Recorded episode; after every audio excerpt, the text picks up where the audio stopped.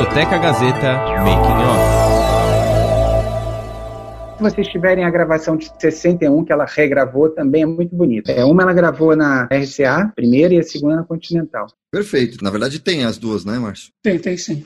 Assim, Roberto, vamos, vamos montar o programa, depois você Sim. alinha, evidentemente, lá Lógico. do Popó. Sim, sim, sim. Uhum. 3, 2, 1. Agora entrei porque eu quis entrar. Sabe o que acontece? O que acontece é o seguinte, eu já tô numa idade. Olha, bicho, isso aqui não saiu. Ó, vamos de novo. Essa partezinha aqui, a gente Mas sim, eu juro por Deus, eu não, eu não tô nem sabendo mais A aqui. história da música nacional e internacional. Sounds like you have sort of a crush on Paul McCartney. Discoteca Gazeta. Muito bem, começando mais um Discoteca Gazeta pela sua Rádio Gazeta Online. E você que está participando com a gente através do nosso WhatsApp, Facebook, está acontecendo durante essa semana. As lives da Rádio Gazeta estão acontecendo no Instagram, né, no arroba Rádio Gazeta On, e também no nosso canal do YouTube. Então acompanhem aí toda a movimentação da Rádio Gazeta, né? As lives na parceria junto com a revista Esquinas, daqui da Faculdade Casper Libero, e também o pessoal da Produtora Experimental, que é os produtores do Edição Extra. Você acompanha também a live é, durante a semana no Instagram da Rádio Gazeta, tá certo, Márcio? Ah, tá certíssimo, Robertinho. E hoje, muito especial, o programa Discoteca Gazeta de hoje, né? Especialíssimo, com certeza, porque vamos homenagear sempre. Aliás, não é uma questão assim de tocar esporadicamente a música dessa grande cantora que nós vamos apresentar. Sempre fez parte do segmento de programação da Rádio Gazeta, e você sabe disso, nossos ouvintes também. E para falar sobre Ângela Maria, ninguém nada mais, nada menos do que esse grande pesquisador, esse grande jornalista também. Tem todas, vamos chamar ele de todas music, né? Tem todas as mídias aí. O meu amigo Rodrigo Faur. Muito obrigado, aí, Rodrigo. querido. E aí, Marcinho? Ô, tudo bem com você? Maravilha. Tudo maravilha. Obrigado por ter aceito aí o nosso convite.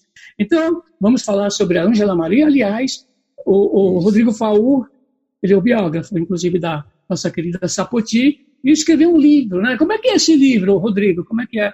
É, quanto tempo você demorou, né? Como foi esse projeto de você escrever o livro? Ó, é um livro a Ângela Maria? pequenininho. Nossa. Assim, Olha só. tá? É um livro de quase mil páginas, né? E é um livro chamado Ângela Maria, a Eterna Cantora do Brasil. E, na verdade, eu aproveitei para falar não só da Ângela, mas para falar também que a Ângela ela começou em 51 a gravar, então ela acompanha todo o processo da nossa, digamos assim, indústria cultural, entendeu? Quando quando assim começou a música começou a ser um assunto mais relevante no, no nosso país e aí começou a imprensa especializada começou sabe a ter um enfim uma, uma atenção especial para a música então ela testemunhou toda essa fase então eu aproveitei claro para falar da trajetória dela que é inacreditavelmente grande e forte e também as pessoas lendo esse livro vão saber um pouco da história do Brasil da capital da República na época do Rio de Janeiro. Vão saber também, como eu falei, dessa evolução da, da indústria cultural. Como é que pensamos críticos dos anos 50, 60, 70, 80? Como é que foi essa, esse caminho da crítica, né? essa evolução da crítica, digamos assim? E também, assim, os usos e costumes de todos esses tempos, né? traduzidos pela música dela e pela imagem dela, né? essa evolução. Então, ela foi uma das pioneiras, quer dizer, uma, foi uma rainha do rádio, foi uma das pioneiras da televisão, da música na televisão, enfim, uma figura que teve até em momentos, embora não fosse politizada, mas em diversos momentos políticos também pontuais, ela teve relações com grandes presidentes. Ela gravou em todos os formatos, em LP, em compacto, em 10 polegadas, em CD, em DVD. Foi entrevistada todos os jornalistas que existem. Assim, é uma figura muito emblemática da nossa cultura, sabe? Então, além da grande cantora que foi, ela foi um personagem que por 70 anos esteve na vida cultural do país. Legal, e bacana de você demonstrar que você fez essa pesquisa a fundo, né? É a história do momento da Ângela Maria e o que estava acontecendo tudo em volta no país também, é. né? Uhum. É porque eu, eu, sinceramente, eu acredito que assim a música é, o, é talvez seja a arte que melhor nos traduza, entendeu? E eu também, é, isso é uma coisa minha, eu, eu, não, eu não, não sou uma pessoa superficial, eu não gosto de superficialidade. Então, é, todo o trabalho que eu faço é, não é só para falar ah, porque ganhou não sei quantos troféus, porque é lindo, porque eu não sei. Não, eu, eu sempre penso a música e os personagens da música sob outros prismas. Não é à toa que eu escrevi a história sexual da MPB, que é um livro de comportamento e música. Que é outro livro muito, é... outro livro muito bom, né?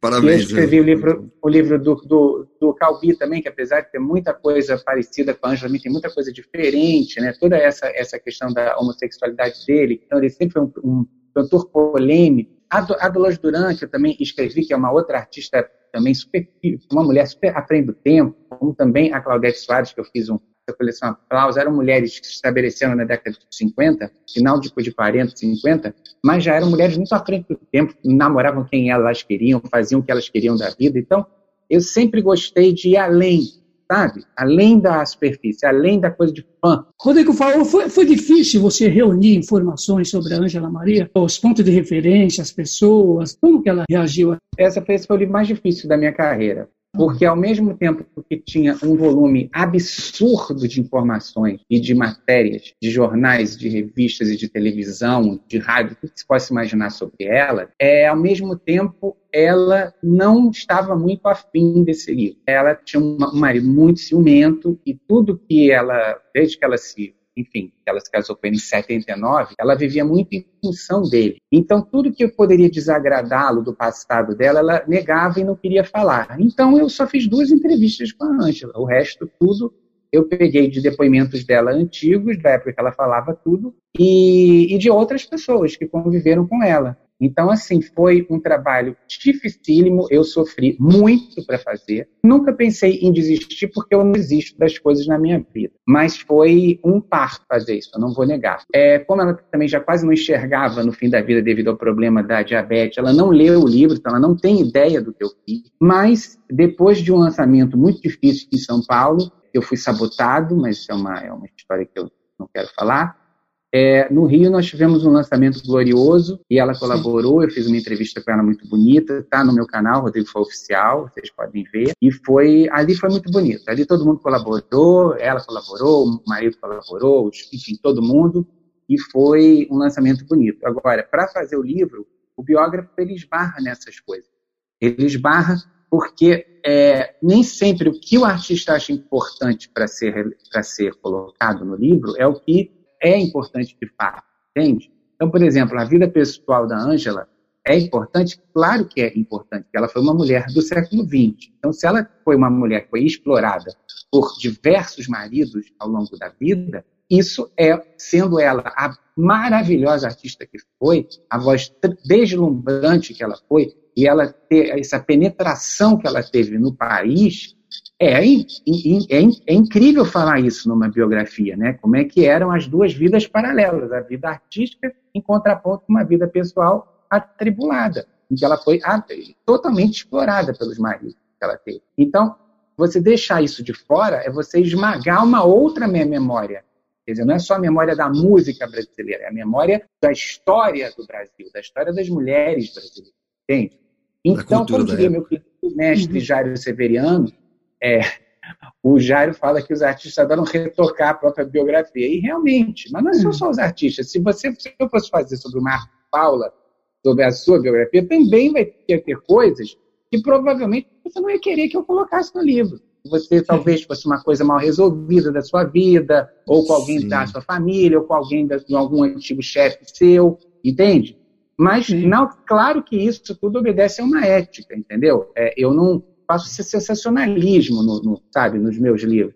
Tudo é colocado de uma maneira muito elegante, entende? Porém, é, há certas chaves, é como numa sessão de terapia, entendeu?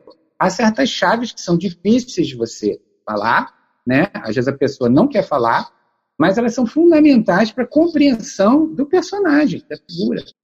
Assim, a Angela Maria procurava a mídia ou a mídia procurava Angela Maria? Angela Maria ela era midiática. Demais, e ela tinha uma comunicabilidade também dela muito, muito é, particular. Primeiro, era uma mulher bonita para os padrões da época. Isso abriu muitas portas, obviamente, sempre vai abrir, né? Algumas cantoras que não eram bonitas para os padrões da época não não aconteceram, como por exemplo Zezé Gonzaga, entende? Que era uma cantora que tinha uma voz linda, mas não era uma mulher bonita para os padrões, entendeu? Normativos. Então, ela e outras ficaram um pouco esquecidas, assim, um pouco, né, assim, jogadas para escanteio. Já Ângela, Emilinha, Marlene, mulheres bonitas. Então, uhum. foram mulheres exuberantes, que tiveram, entendeu? E isso ajudou muito. Elas foram capas de revista. Só a Ângela, eu contei mais de 250 vezes ela foi capa de revista. Quer dizer, se ela não fosse uma mulher bonita para os padrões da época, ela não seria. Por mais famosa que fosse, ela não conseguiria ter. Então, uma coisa ajudou a outra. Mas, além da beleza e da beleza da voz, a Ângela com o passar do tempo, foi, ela foi, foi pegando um traquejo muito interessante. Ela também tinha um lado muito engraçado. Então, ela, era, ela tinha um humor dela muito particular. Isso tudo cativava muitas pessoas, sabe? Então, ela foi com o tempo. E tem uma coisa, Ângela nunca fez falar mal de colega, sabe? Sempre foi muito cordata. Então, ética, isso, né? foi, isso fez dela uma, uma figura muito interessante, sabe? Assim, midiaticamente falando. Rodrigo, fala, você, você acabou de dizer que ela ela tinha aproximação com, com os políticos, com os presidentes, né?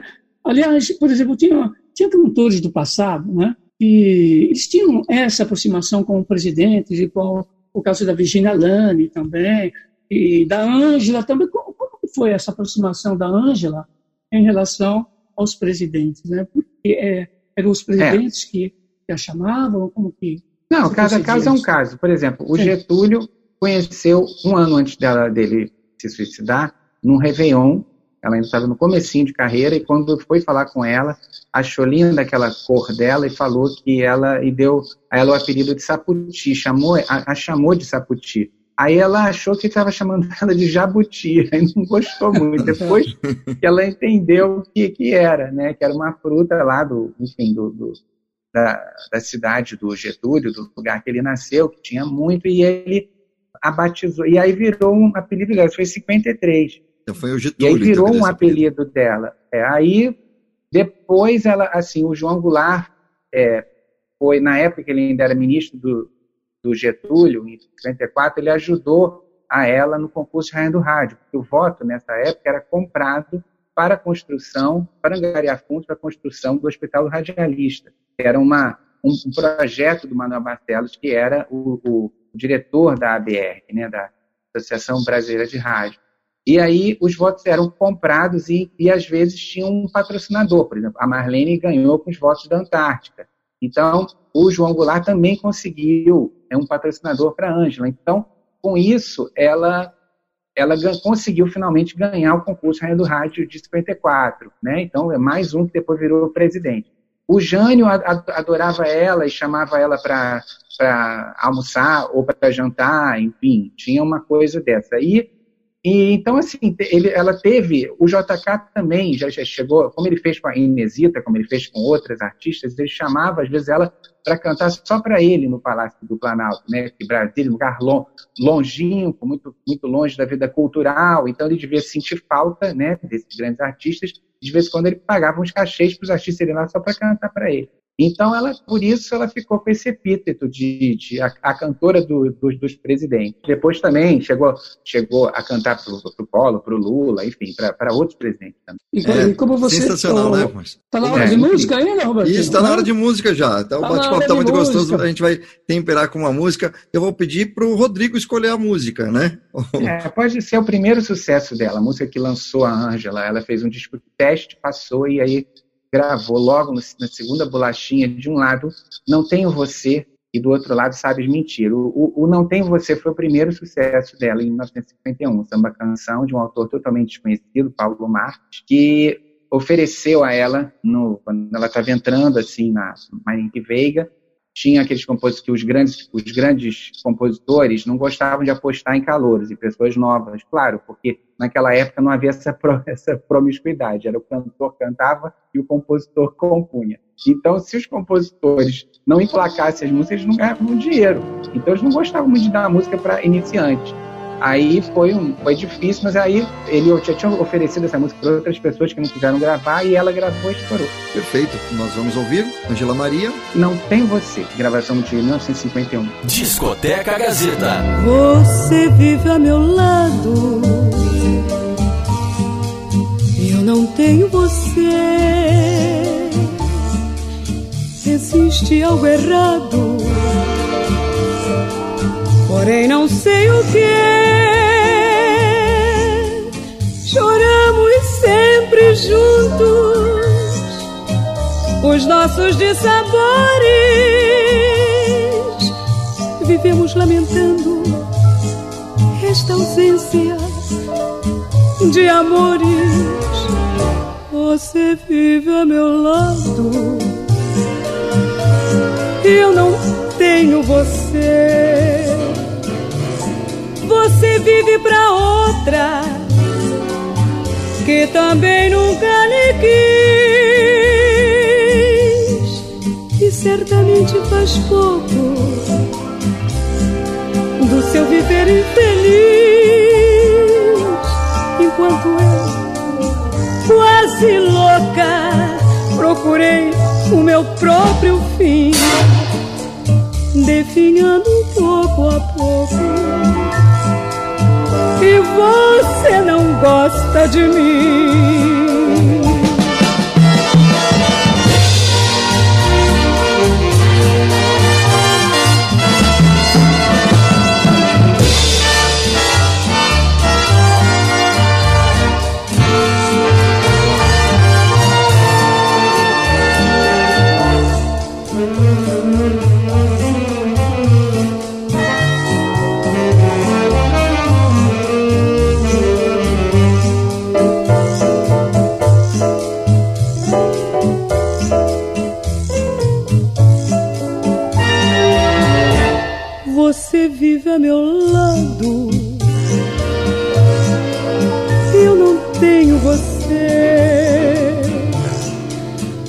Você vive pra outra que também nunca lhe quis. E certamente faz pouco no seu viver infeliz. Enquanto eu, enquanto eu, quase louca, procurei o meu próprio fim, definhando pouco a pouco.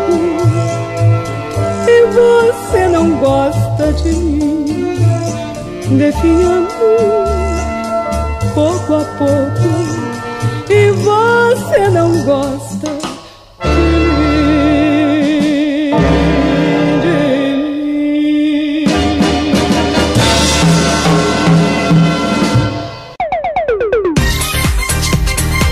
A trajetória dos maiores cantores e intérpretes. Você está ouvindo Discoteca Gazeta. A história da música nacional e internacional. Discoteca Gazeta. A trajetória dos maiores cantores e intérpretes. Contada aqui.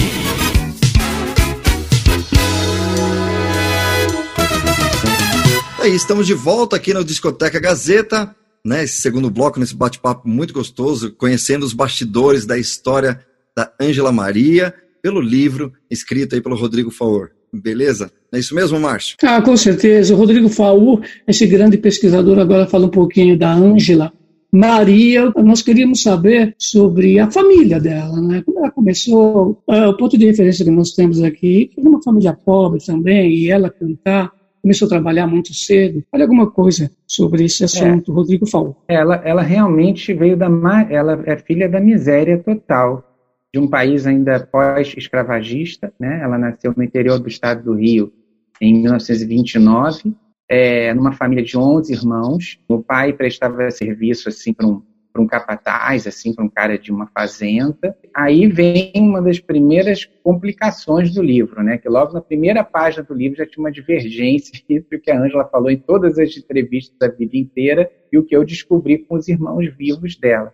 E na verdade ela dizia que teve uma enchente numa rocinha de feijão e por causa disso o pai dela teve que dar ela para ser enfim, criada por outras famílias, até que ele conseguiu reunir a família de novo, quando ela já era adolescente. Mas não foi bem isso que aconteceu. Ele era muito ciumento e ele agrediu a mãe dela e a mãe dela fugiu. E aí ele foi preso, na verdade, aquele preso ao relento no meio de uma fazenda. E aí, depois disso, ele se arrependeu, se converteu ao protestantismo. E aí, nesse meio tempo, ele, ela foi criada por três fam- famílias, sendo que a irmã dela chegou a ser quase que uma escrava de uma família, que dormia do lado de fora da casa. Era tipo assim, uma criança que ajudava. Isso diz muito no nosso país ainda hoje muito racista. Mas a Ângela teve mais sorte, foi criada por umas três famílias assim bacanas. E aí, quando ela tinha, não, não sabe se direito a idade, mas vamos, vamos supor, por volta de uns 13 anos, ele conseguiu reunir a família de novo dela e a mãe e tudo mais, tipo, perdoou. E aí pronto, aí ficaram juntos, só que ela começou a ir à igreja, entende? É, a igreja batista, eles foram conseguiram melhorar de vida e foram morar no Estácio. E aí, numa dessas, ela foi cantar na igreja e a voz dela era linda. Todo mundo ficou encantado. Inclusive, eu conheci a irmã dos cariocas, uma das integrantes dos cariocas, a Hortência, que antes os cariocas tinham uma mulher, que é irmã do Severino Filho, ela testemunhou isso porque ela, a, a, a empregada dela na época, levou né, numa igreja batista justamente num dos dias que a João Maria cantou ela sabe disso que ela nunca esqueceu a voz, que era uma menina, assim, que ela foi encantada com a voz anos depois. Ah, essa é aquela que eu ouvi cantar. Então isso é verdade mesmo, ela cantava nessa igreja batista, só que ela começou a querer ser cantora profissional mesmo, e a família era muito religiosa, não queria de jeito nenhum. E aí, quando os pais descobriram que ela estava fugindo de casa, não para cantar na igreja, né, mas para fazer programas de calouros, eles, com a ignorância da época, elas resolveram se mudar para um subúrbio longínquo do Rio para afastar a filha do mundo, sabe? Aquelas coisas do pecado, não sei o quê. Mas não teve jeito, porque a Ângela tinha essa, essa certeza que ela um dia ia ter dinheiro, ia ser famosa, todo mundo ria da cara dela, mas ela tinha isso já desde pequena. E aí ela conseguiu o amparo de uma das irmãs, e aí ela começou a, enfim, a sair para, enfim, cantar em pequenas boates, pequenas coisas, até que ela chegou no Dancing Avenida, que era no centro do Rio de Janeiro. E o Dancing Avenida, na Rio Branco, né? Aí ela conseguiu cantar. Primeiro ela, ela cantava, inclusive, muito parecido com a Dalva. Ela imitava muito a Dalva de Oliveira. Mas o pessoal adorava. E a voz dela era linda. E ela tinha, assim como a Dalva, uma oitava acima do normal. Aí um dia o Francisco Alves foi lá, no carnaval, no carnaval de 51, Francisco Alves foi ao Dancing Avenida, foi encantado com a Ângela e quando ele, ele foi dar uma canja com a música do carnaval dele da época, e quando ele saiu do palco, ele disse: oh, essa aqui vai ser a maior cantora do Brasil. E, e, e, ficou nisso. Aí isso deve ter chamado a atenção de alguns, de alguns divulgadores, não sei o quê, e começaram a mandar pessoas para ir lá ver a Ângela. Aí uma dessas, numa dessas foi o diretor da RCA Vitor e foi um pessoal da, da rádio Manic Veiga. E aí ela fazendo um teste, para RCA, o cara falou assim: olha, outra Dalva nós, já, nós não queremos. Se você conseguir baixar o tom e conseguir um repertório próprio, a gente te, te contrata. Ela ficou desesperada, foi ajudada pelo Ciro Monteiro e outro, e conseguiu. E aí, quando ela abriu a voz, todo mundo ficou encantada e ela foi, foi, foi contratada. E logo a seguir, ela começou também na rádio Marik Veiga e ela deu sorte que o Luiz Gonzaga foi fazer uma viagem e ela já entrou no lugar dele, no programa horário que ele tinha. E aí começou a fama dela a crescer. Ela teve que fugir de casa para ser cantora, a verdade é. Olha que coisa, né? Ela também, a Ângela Maria, ela, ela trabalhou na General Electric, tem uma passagem, ah, sim, é né? É, nesse meio tempo, ela trabalhou numa fábrica de tecidos, trabalhou na, na GE, e aí tem aquela história que ela conta, que ela cantava, e aí o departamento dela começou a decair um pouco de produtividade, todo mundo ficava prestando atenção na voz dela. Então tem ela, ela trabalhou como secretária no consultório de dentista e tudo, mas isso para ela ganhar uns troquinhos, para mais, na verdade, o que ela queria mesmo era cantar, né? Então, ela, em paralelo, ela já fugia para fazer esses programas. E aí, quando ela fugiu de casa, finalmente, ela ainda estava num desses empregos, mas ela começou a levar isso mais a sério até que ela conseguiu ir para o dança. Pô, não foi só o Pelé que parou uma guerra, ela também parou uma guerra, não foi? É, isso já foi muito depois, né? Muito depois, né? É, depois, é. Mas antes disso ainda tem muita história. Ela, o que aconteceu foi o seguinte, ela em 52 ela, ela foi convidada para fazer um é, 53, perdão, um show, um show não, uma é um show, na verdade, numa boate famosíssima aqui do Rio, Chiquérrima,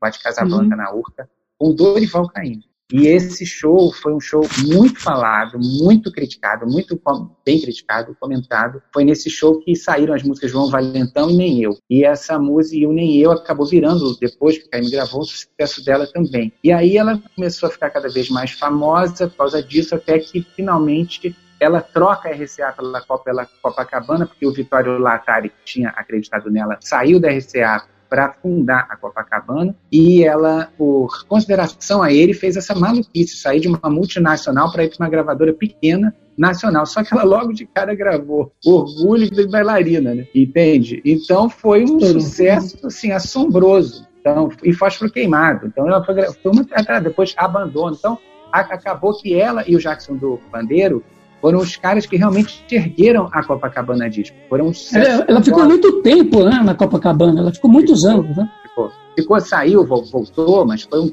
período longo. Então, nos anos 50 inteiros, ela ficou na Copacabana. E aí foi um sucesso atrás do outro. Até que em 54 ela ganha o concurso Rainha do Rádio. E aí acontece uma coisa curiosa. Existia um concurso que era promovido pela revista do rádio, que era dos melhores do ano que era um júri especializado. Ela ganhou melhor cantora de 53, melhor cantora de 54, melhor cantora de 55, melhor cantora de 6 e, a rainha do disco de 57, entende? Agora você imagina as outras, que ódio que deve ter ficado antes, entendeu? Porque a gente Nossa. tinha um monte de, de grandes é. cantoras naquela época. Uhum. A gente tinha a Emilinha, tinha Marlene, tinha Dalva, Olha. tinha Nora Ney, tinha Neuza Maria, tinha Carmen Costa. Então, assim, a gente tinha uma. Depois veio Maísa, a gente tinha um manancial de cantoras excelentes, né? Inesita e tantas outras. Uhum. E não tinha também a quantidade de, de, emissoras, né? Não tinha o número de emissoras, por exemplo, que tem hoje, né? Para quem está tá acompanhando hoje. Não, era limitado. Tinham, não,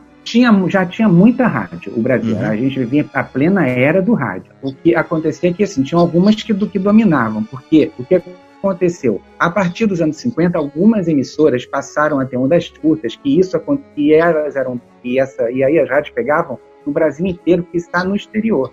Então, assim, quando ela começou a ficar muito famosa, quer dizer, as três maiores rádios do Rio, que não se esqueça que o Rio era a capital do Brasil, eram uhum. a Nacional, a Tupi e a Marinque veio. Só que ela sendo da Marinque, o César de Alencar tinha a parada dos maiorais, aos sábados, na Rádio Nacional. E a Angela Maria, por exemplo, em 55, cinco das dez músicas eram dela. Então, como é que, que a mulher que era de outra emissora, entendeu? Às vezes a Marina não queria cedê-la para ela cantar as músicas na parada da, da concorrente. Aí aconteceu um fato inédito. O Polírio Moura Brasil, que era o, o patrocinador da Ângela, ele foi pressionado a levar o programa para Nacional. E aí foi assim: olha, ou vocês aceitam que ela tenha um programa também na Nacional, ou nós vamos retirar o patrocínio. Então ela foi a única cantora que como se hoje ela estivesse na Globo e na Record, entendeu? Uhum. Ela teve um programa simultâneo em duas rádios. Uhum. Pô, mas isso é difícil, hein? É e patrocinado, né? Mas, era, mas era tão, era um negócio, era, o sucesso era tanto, que ela matou as outras, tanto assim, a partir de 55, é, desculpe, mas assim, isso é história. Se você for ver a parada uhum. de sucesso, Emilia e Marlene já vão diminuindo, Dalva também, e a Ângela fica reinando, assim, absoluta. Então, assim, foi, uma, foi um sucesso acachapante, realmente. Ela chegou a ter cinco programas, que era época da TV e do rádio ao vivo. Ela chegou a ter cinco programas dela semanais. Ela, ela fazia Rádio Marim, Rádio Nacional, Rádio Record e TV Record São Paulo e TV Rio ou TV Tupi no Rio. Tá entendendo? Isso toda semana, um programa por semana. Ainda que fosse programas pequenininhos de meia hora, ou 20 minutos. Imagina, você ter cinco compromissos fora as fotos, as entrevistas, as viagens, enfim, a vida pessoal dela. Então ela teve estafa duas vezes, lógico. Ela, aí eu perguntei isso a ela, falei, mas Angela, você, como é que você aguentava? Né? Porque era um, era um negócio louco. Né? Aí ela falou, não, essa a minha vontade de vencer era tanta, né? Porque ela veio da, da, da, da pura miséria, né? Era tanta a minha vontade de vencer que eu queria tudo. Então ela queria abraçar tudo com as mãos. Né? Com certeza, de tudo que você acaba de nos apresentar, ela dava um retorno financeiro, né? Ela dava um retorno muito claro, grande em termos de empresa. Né? Claro, né? com certeza. É como se fosse uma Ivete Sangalo de hoje, né? Você ah. chega na Bahia, tem outdoor da Ivete Sangalo vendendo até, sei lá, ralo de pia, entendeu? E a Ângela na época era assim também. Entendeu? Ela fazia propaganda, ela, ela aparecia em tudo. Ela, enfim, foi, foi garota propaganda também de alguns produtos. Foi, ela ela ela estava em todas, em to, até quando teve o suicídio político do Vargas e ele queriam, né, os adversários de, de direita queriam tomar o poder. Ela foi o segundo nome a assinar uma lista para que não houvesse esse golpe, para que transcorresse tudo bem, para depois, aí, anos depois, assumiu né, o, o Juscelino, entende? Então, assim, ela tinha tanto prestígio que o nome dela estava em tudo, na seleção, na, na Copa do Mundo. Ela foi, antes ela foi madrinha do Flamengo, entende? Ela estava uhum. no esporte, ela estava ela estava na política, ela estava em tudo. Tudo tinha que ter a Ângela, porque ela foi a cantora mais, mais popular do Brasil, rivalizando com a Emilinha, né? Que sensacional. É, Márcio, vamos de música então agora? Vamos um de música então? Vamos, vamos embora. Rodrigo, eu queria que você indicasse para a gente a próxima música, para a gente ilustrar aqui esse bate-papo que está muito legal. podem ouvir o Abandono também, que foi um prefixo do, do, programa dela na rádio na época. Ok, então. A Rainha ouvir. Canta era o nome do programa dela. É. Olírio Moura Brasil apresenta A Rainha Canta com Ângela Maria.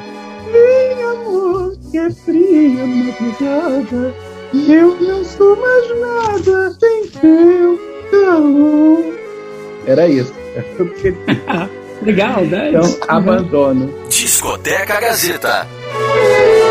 Quando a noite retorna ao meu lar, abandonado,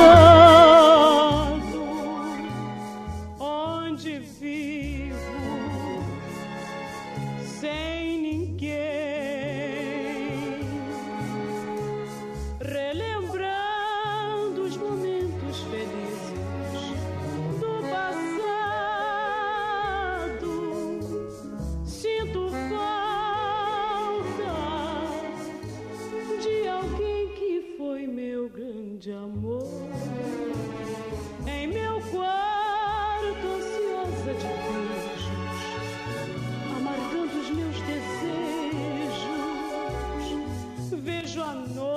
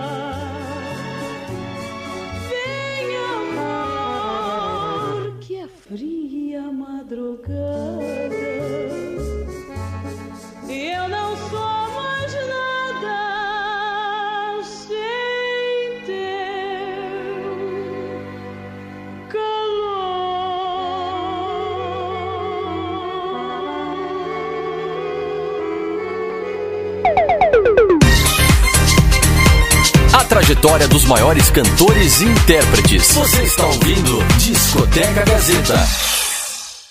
A história da música nacional e internacional. Discoteca Gazeta. A trajetória dos maiores cantores e intérpretes. Contada aqui.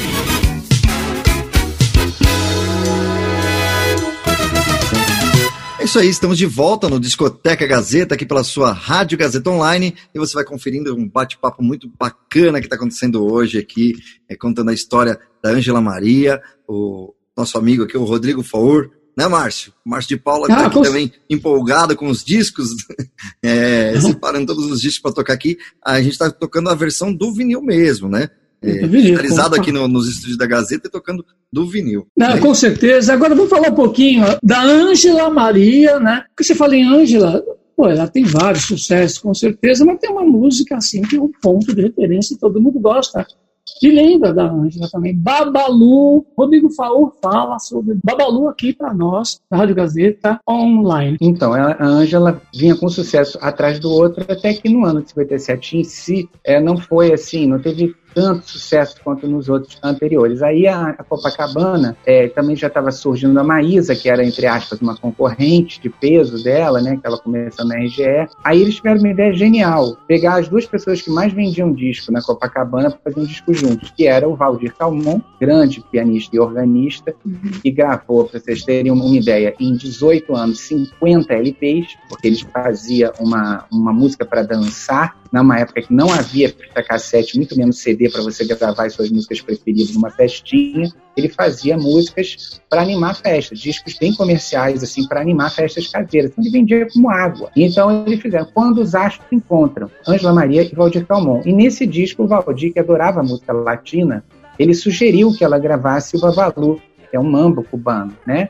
Uma música do início da década de 30. E aí ela fez, ela foi pro estúdio, aprendeu a música, gravou, e gravou sem saber que estava gravando. O técnico da, da mesa foi fazer um ensaio, e aí, como tinha uma, uma parte assim, que, não, que era só instrumental, ela resolveu fazer uns floreios lá em Matsumaki, ficou lindo, e aí, quando eles iam gravar, falaram, não, não, não vai gravar mais nada não, eu já gravei. Então foi assim, gravando o ensaio do Babalu, 58, ela imortalizou essa música. E é uma música que foi crescendo com, com o tempo, assim. Ela fez sucesso na época, fez, mas ela foi ficando no repertório dela, sabe? Não tem como comparar, por exemplo, com Adeus Querido, foi a música mais tocada em 55 e hoje quase ninguém se lembra. Existem esses fenômenos também. Às vezes a música, quando é lançada, ela não chega a ser um sucesso tão estrondoso quanto outras. É sucesso, às vezes não é tão estrondoso, mas ela vai ficando. E outras que foram sucessos estrondosos são esquecidas. Isso é uma mágica, isso é um mistério, né?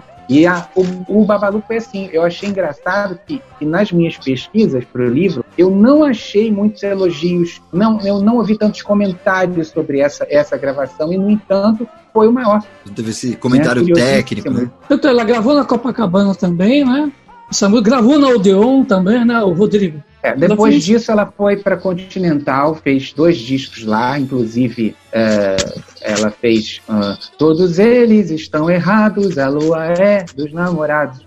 E foi um dos maiores sucessos de carnaval dela, né, do meu querido Clécio Caldas, que prazer de conhecer, e do Armando Cavalcante. E aí depois ela foi, aí gravou a noiva, aquelas cafonices. Aí depois, em 62, ela foi é, para RCA, né? Ela voltou para RCA, que era a gravadora inicial dela. E lá ela fez sucesso com outras pérolas populares, como o Tchá Tchá Tchá Garota Solitária, Odeio-te, Meu Amor, que era uma canção também do Adelino, é, Meu Ex-Amor, várias músicas. E, na minha opinião, essa fase continental e essa fase RCA, segunda fase, de 61 a 64, para mim foi o auge vocal da Ângela, assim, é deslumbrante. É, ela cantou também alguns fados, Ai Moraria, Foi Deus e tudo, gravou O Menino Passarinho, do, não foi sucesso com ela, mas enfim, são, são gravações lindas, e a voz dela tá assim, um cristal, ela tá cantando deslumbrantemente bem. Aí em 65 ela volta para Copacabana e grava Palhaço de Coração, uma versão, né, uma, uma guarana, e logo a seguir o Cinderela.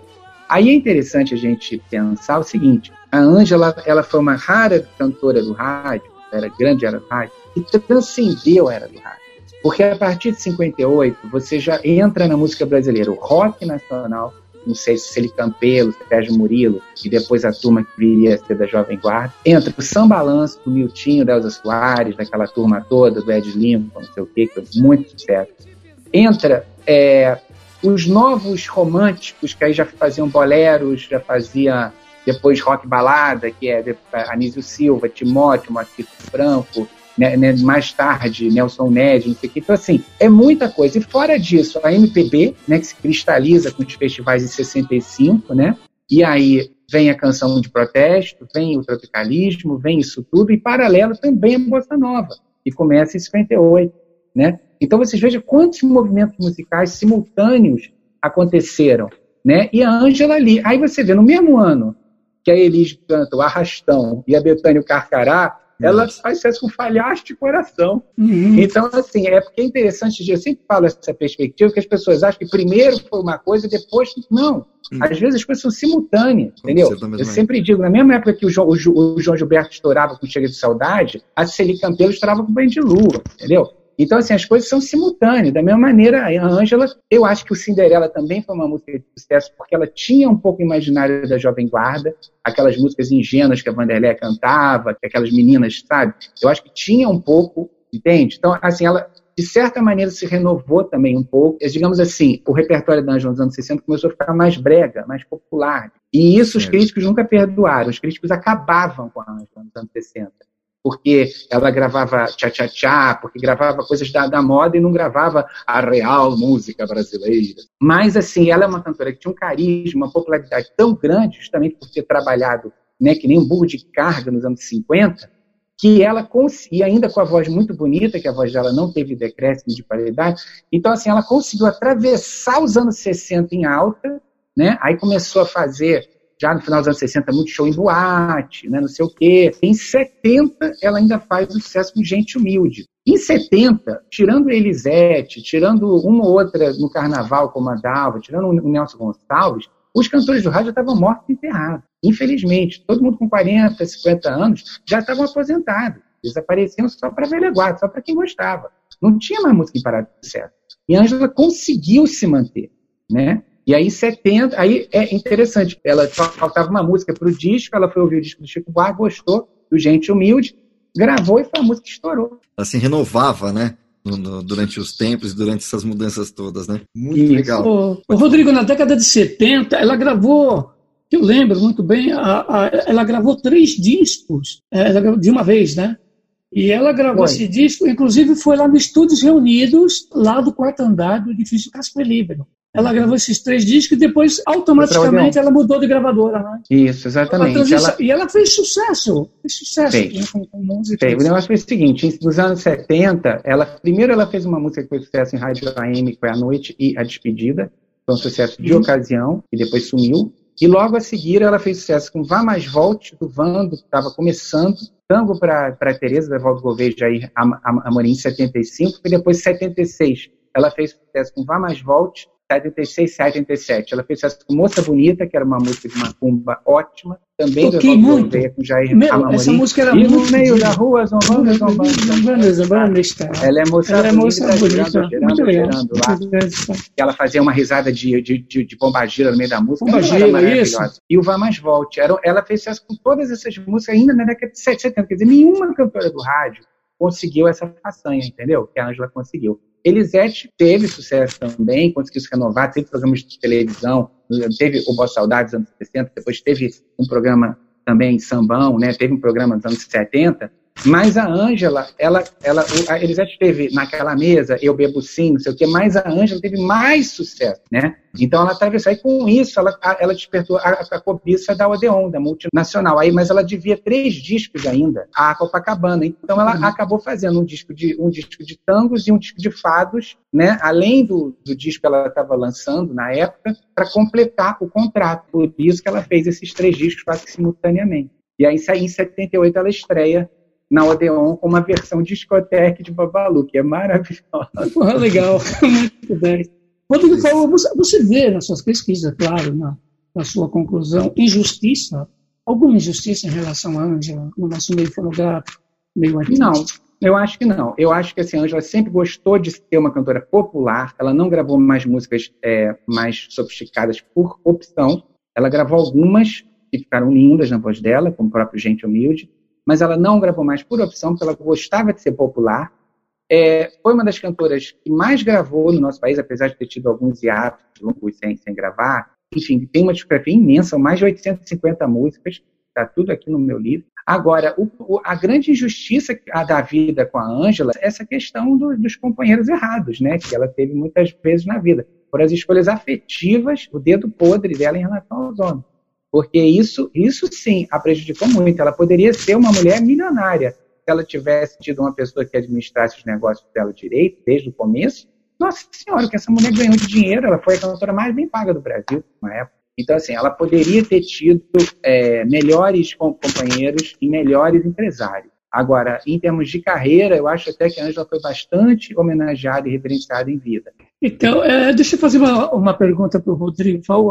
Eu gostaria que você pincelasse também no sentido da relação da Ângela Maria né, com o cinema. Eu acho isso um conceito muito uhum. legal, muito importante. É, ela fez 20, a Ângela fez 20 filmes, mas não como, como atriz, assim, podemos dizer como atriz. Ela Vamos supor, com falas mesmo, foi o Rio 40 Graus do Nelson Pereira de Santos. Tem umas cenas bonitas que ela vai cantar uma música de um compositor, enfim, ninguém conhece, né? Aí tem ela com o Grande Hotel, é, é, é bem bonito. Mas é, a, todos os filmes que ela fez foram cantando mesmo, né? Eram aquelas chanchadas, né, da Atlântida, na maioria, né, que os cantores famosos chegavam e cantavam os seus sucessos, ou música de carnaval, ou os seus sucessos. E é interessante porque é um tempo que a TV não era ainda popular, a, a, a TV brasileira estava começando, né? Então a maneira do grande público ver a imagem dos artistas era indo ao cinema, né? Então aí você vai ver ela cantando tangos, cantando samba canção, cantando samba, cantando música carnaval, era, eram, eram nesses filmes que as pessoas conseguiam conhecer assim os artistas em movimento, né? Vamos de música, Robertinho? Vamos, a gente tem que encerrar o programa, né? É. Então vamos encerrar com música. É, isso, mas vamos, vamos dar as considerações do, do Rodrigo e aí a gente pede para ele chamar a última música. Isso. Tudo bem? Tá tranquilo, Rodrigo? Beleza? Tudo certo. Vamos Eu lá, então. agradeço então. muito, agradeço muito a, o convite de vocês, né? Sempre bom a gente refrescar a memória do público, né? Uma artista tão marcante, tão importante como foi a Angela Maria, né? Uma trajetória de quase 70 anos. Enfim, eu acho que ela pode ser lembrada de mil maneiras, o repertório dela é imenso. Acredito que a gente possa encerrar esse programa ouvindo, por exemplo, o Tango para Teresa, que é uma música emblemática né, da carreira dela, já nos anos 70, que é muito bonito. Vamos, então, ouvir Tango para Teresa. Antes de, de, de, a gente até ouvir a música, Rodrigo, eu gostaria que você repetisse aí o, o site, o seu canal no YouTube, que tem todo esse conteúdo Isso. também, né? Ah, então, é, eu agora há mais de quase três anos, né, eu tenho um programa no YouTube semanal, no canal Rodrigo Paur Oficial. O nome do programa é MPB com tudo dentro. Então, quem ficar com preguiça de escrever Rodrigo Oficial, escreve lá no YouTube MPB com tudo dentro, que vai chegar no mesmo lugar. Então, nesse canal Rodrigo Oficial, eu faço entrevistas, tem vídeos do meu baú, inclusive esse, né, quando eu entrevistei a Ângela no dia do lançamento do livro, aqui no Rio, foi muito bonito. É uma livraria da Travessa lotada, foi apoteótico. Então tem esse vídeo lá, tem o depoimento de vários artistas que foram prestigiar a Ângela nesse dia também, é bem legal. E também, é, enfim, entrevistas com muitos artistas queridos, também aulas que eu dou sobre alguns gêneros musicais, né? Isso tudo está lá no meu canal, vocês vão gostar. E para comprar seus livros? Ah, e pela internet, né? Não tem internet. jeito, ainda mais nessa fase de coronavírus, ninguém uhum. tudo fechado, só pela internet mesmo. Eu, sei que tem, eu sei que no site Submarino você acha alguns. Tem História uhum. Sexual da MPB em catálogo, tem o da Dolores Duran, A Noite e as Canções de uma Mulher Fascinante, e o da Angela Maria, a Eterna Cantora do Brasil. E se Deus quiser, no final do ano tem livro novo aí. Perfeito. Oh, que legal. Aproveitar e agradecer o, o, Rodrigo, né, Rodrigo? Obrigado pela, pela presença aqui na discoteca. Uma discoteca bem diferente, né? Bem cultural e também com conteúdo para você que está em casa aproveitar esse período que está mais tranquilo. Ler, ler um bom livro aí, é, contando um pouco da história da música, né? Que tem várias, várias versões de, de livro e também especialmente nesse programa da Angela Maria. Rodrigo, muito obrigado mais uma vez e a gente encerra a discoteca é, com uma música, né, Márcio? É isso aí, vamos embora. Valeu, gente, até mais, até a próxima. A discoteca volta na até semana que vem. Até mais, tchau, tchau. Discoteca Gazeta. Hoje alguém pôs a rodar um disco de Gardel no apartamento junto ao meu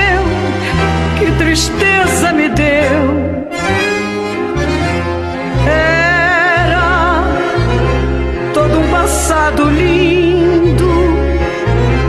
A mocidade vindo na parede me dizer para eu sofrer. Trago a vida agora calma, um tango dentro da alma, velha história de um amor.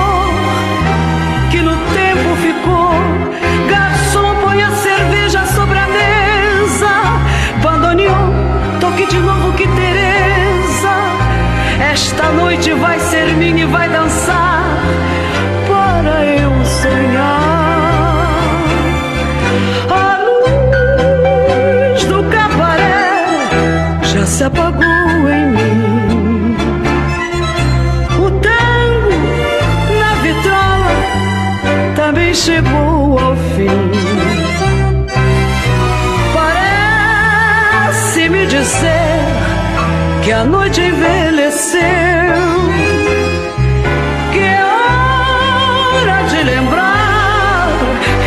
说。